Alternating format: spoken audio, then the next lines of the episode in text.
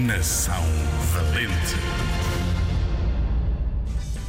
Olá, hoje temos um português valente e rápido, Carlos Lopes.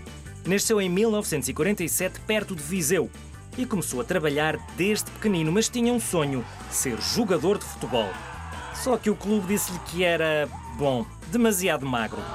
O jovem Carlos não desistiu e conseguiu chegar a outras metas. Uma noite, voltava de uma festa com os amigos e foi o primeiro a chegar a casa. Foi mais rápido que todos os outros e olha que alguns eram atletas. Decidiu então começar a participar em provas a sério. Depois de muitas competições, trouxe várias medalhas para Portugal e conseguiu a primeira medalha de ouro para Portugal num Jogos Olímpicos. Isso mesmo, a primeira. Foi em Los Angeles, nos Estados Unidos. Correu muito o nosso Carlos. Talvez seja por isso que ainda teve tempo para ser 10 vezes campeão de corta-mato em Portugal. Um português valente e um português com turbo.